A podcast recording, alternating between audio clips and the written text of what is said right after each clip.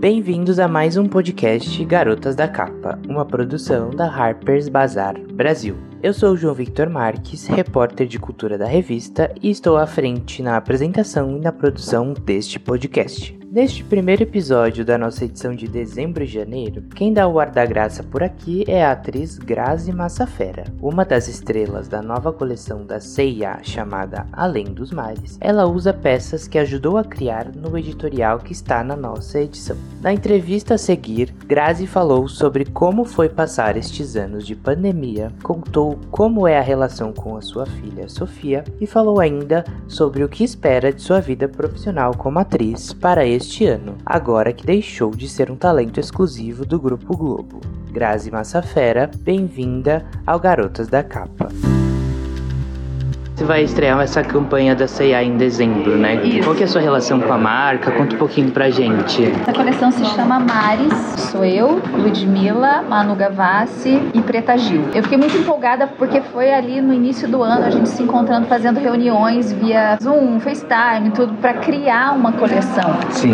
Então é a primeira vez que eu me aventurei em criar algo com estampas, modelagem e eu amei essa brincadeira assim, porque eu sou filha de costureira, amo todo o, o início assim, até a matéria-prima, sabe? Então me trouxe recordações até da minha casa, da época que eu via uma coisa numa vitrine e comprava um pedacinho de tecido e queria que minha mãe fizesse, fizesse exatamente igual. Então a gente criou isso. Então tem muito carinho envolvido. Então é a primeira vez que eu participo tão Ativamente. ativamente de uma coleção. Tem a sua cara, então E, tem. e, e tá solar, tá com biquíni, tem estampas que tem a ver com o meu gato. Ah, que legal. Como ele chama? Sol. Então tem muitos detalhes, sabe? Até eu não sei qual é o nome que eles dão para aquela, como se fosse uma etiquetinha. A gente criou uma plaquinha dourada, uma tagzinha, uma tag, tagzinha. Aí fiz prova, Experimentou. Fiz, fiz questão de fazer a prova de roupa para ver toda a modelagem, para ver como que tava essa esse piloto. Falando agora de trabalho, né? A gente viu que recentemente você contou pro mundo que você e a Globo agora vão se tratar por obra, né? Aham. Como é que resume esse esses anos todos? Gratidão? Aí eu fiz um, a gente fez um texto que eu acho que resume muito bem esse sentimento assim de, de, de- sim, de gratidão. Eles me apresentaram uma profissão que eu nem sabia que eu tinha capacidade de desenvolver ou de sonhar, De sabe, de Aham, ser. aham. Era um sonho de garota que eu nem me dava o direito de sonhar. Eu brincava em casa de atuar. Eu venho de uma família que a gente adora brincar de imitar um ao outro.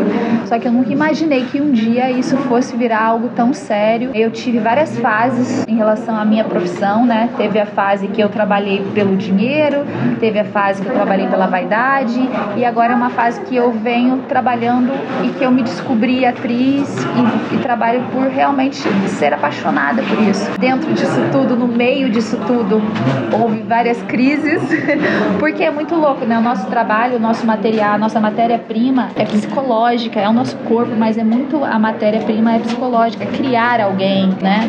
Então envolve muito também as nossas descobertas interiores, assim. Entendi. É importante o amadurecimento como pessoa para transformar isso na atriz, num No artista que personagem, no é. artista que a gente Bacana. quer. E pro próximo ano você já tem planos concretos como atriz? Coisas que você vai fazer, que você já pode contar, de alguma coisa No específica? Próximo ano é surpresa para todos, né? Até para mim.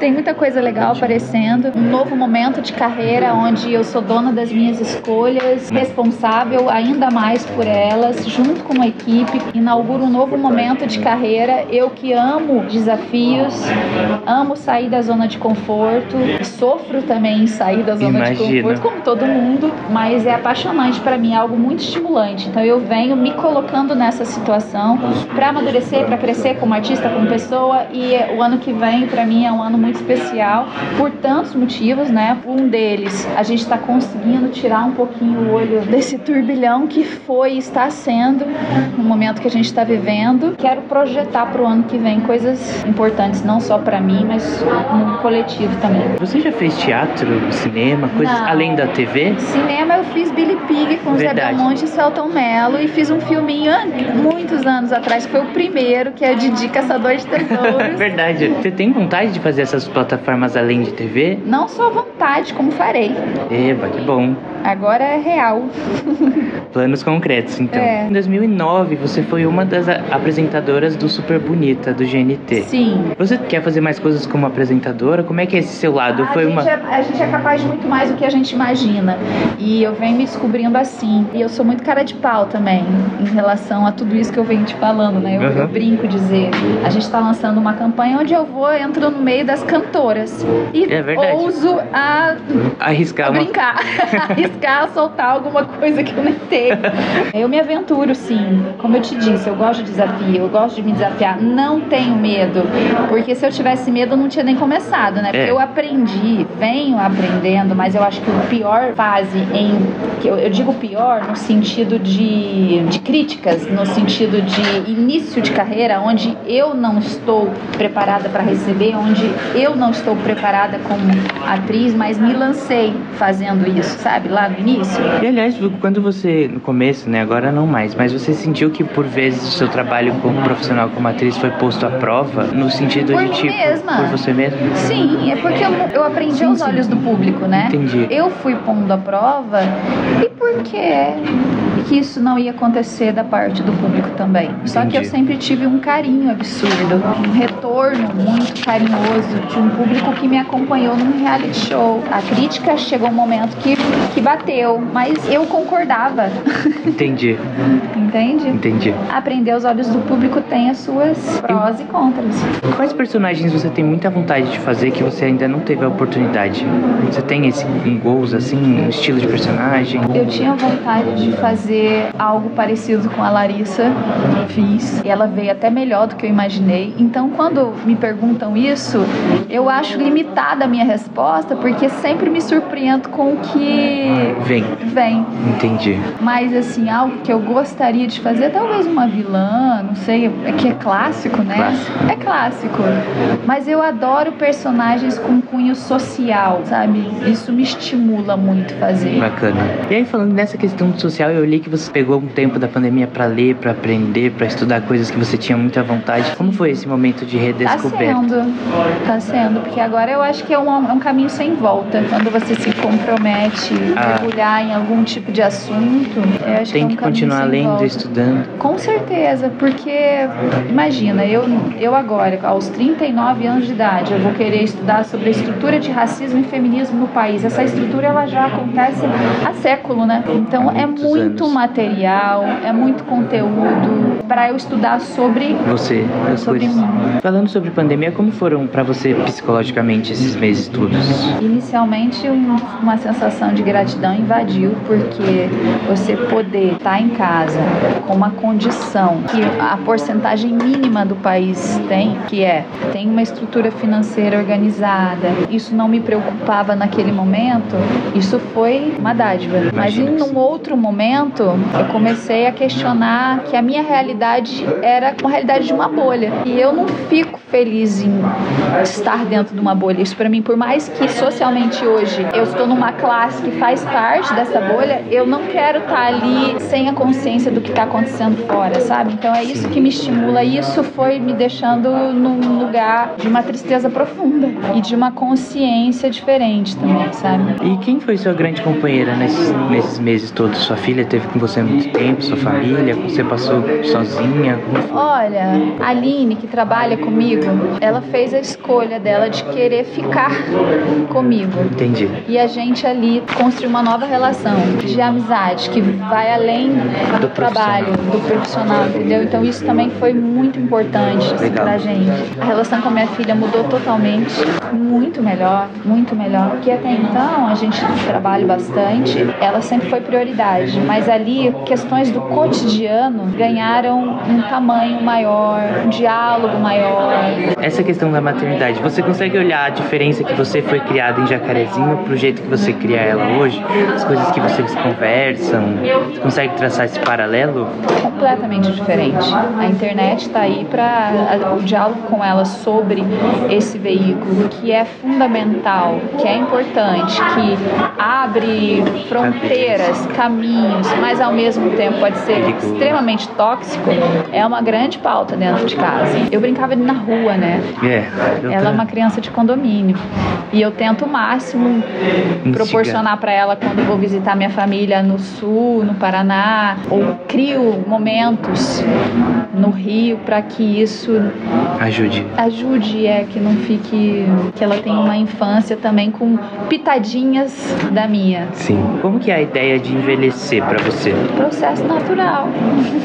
e eu tô tendo um orgulho disso, porque eu acho que quando você começa a entender que é só um processo e que amadurecer tem muitas camadas, nuances, aprendizados, parece até meio você vai para um lado falar sobre envelhecer, você vai para um lado até filosófico É. assim, né? Mas eu tô olhando para isso com muita sinceridade. E hoje em dia, com essa rotina que você tem levado, como você tem cuidado do seu corpo? Assim, essa parte da beleza, dos treinos, você é uma pessoa que é bem preocupada em relação a isso?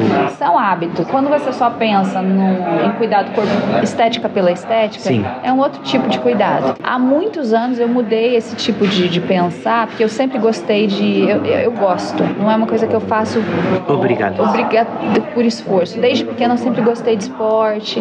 Isso me faz bem. A endorfina, a filosofia do esporte. Me, até hoje eu localizo essa filosofia nas minhas escolhas, na forma com que eu conduzo certas crises na minha vida. Então eu te falo, quando você olha para a estética e para o espelho pensando na saúde, é outro, é outra relação.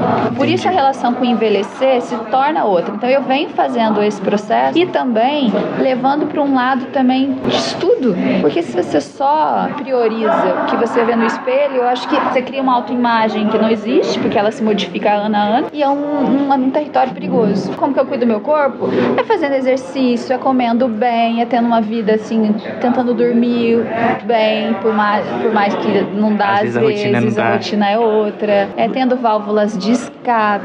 Você hoje em dia se considera uma pessoa agitada ou tranquila? Eu fico nesse, nessa gangorra, procurando o equilíbrio. Eu fico na gangorra. Eu sempre me achei muito calma, mas eu ando. Ah, dá uns. é, Então eu fico na gangorra em busca desse equilíbrio. Horas encontro, horas não, e vou nessa, nesse gostosinho que é a vida. Falando em vida, a gente não tem como deixar de falar do Brasil atual que a gente tem vivido. A gente tem vivido crises gigantescas, sei lá, pessoas passando fome. Como é que você enxerga um futuro melhor pro nosso país? Ah, Eu acho que está cada vez mais difícil. Acho que a gente também tem que assumir as nossas responsabilidades diante do que está acontecendo. Assumir essa responsabilidade é se informar para que na hora que for a hora a gente poder ser mais fiel ao que a gente acredi- acredita possível, né? Eu tô te falando de uma escolha política, de uma Sim. escolha política, eu digo que já acontece dentro de casa. Né? A gente foi criado para falar sobre religião e política não se discute. Isso cria uma falta de educação nesse lugar. Mas esse é quase que uma frase que a gente ouviu muito. A minha geração ouviu. Você ouviu sobre isso? Eu ouvia isso dentro de casa. Como não? Criado assim também. Então, se a gente não se discute sobre isso, a gente não tem, a gente não cria um diálogo, a gente não cria um pensamento, e aí a gente se vê nesse momento que a gente está hoje. Eu acho que isso já está mudando, e é claro que toda mudança tem o seu início, tem a ignorância, até a gente conseguir chegar em algum. Um lugar comum, né? É. E acho que começa dentro de casa, começa na individualidade. A gente vai ver você no carnaval do ano que vem? Talvez trabalhando, porque se não fosse para trabalhar, eu ia estar num lugar bem escondidinha. Vi- Curtindo o seu carnaval, É, né? Eu gosto muito de carnaval, mas quando o carnaval vira uma coisa de que eu não curto o carnaval, Entendi. né? Então eu prefiro ir trabalhando. Então se para ir trabalhando eu vou trabalho e curto o carnaval em casa. Esse ano talvez eu esteja assim trabalhando e aí vou curtir desta forma fora de casa e dentro de casa, mas eu não sei se o carnaval tá diferente também, eu não sei se tem muito clima. Não- Eu vou te ser Eu- bem a gente não- sincera. é, eu, Eu não, sei tava se eu, eu pensando não sei esses, se eu tô muito dias. nesse clima, não. É, sei eu também. acho que eu ainda tô muito querendo ficar mais quietinha. Você gostou do papo com a Grazi? Se você ainda não leu a edição de dezembro e janeiro da nossa revista, acesse e baixe gratuitamente agora no nosso aplicativo chamado Harper's Bazaar Brasil. Aproveite e siga a gente nas redes sociais. Nosso arroba é BazarBR no Instagram, Twitter e Facebook. Com edição de Ana Lívia, arte de capa de Felipe Rodrigues. Eu sou João Victor Marques, repórter de cultura, e este foi o episódio de número 21 do podcast Garotas da Capa. Até a próxima, tchau!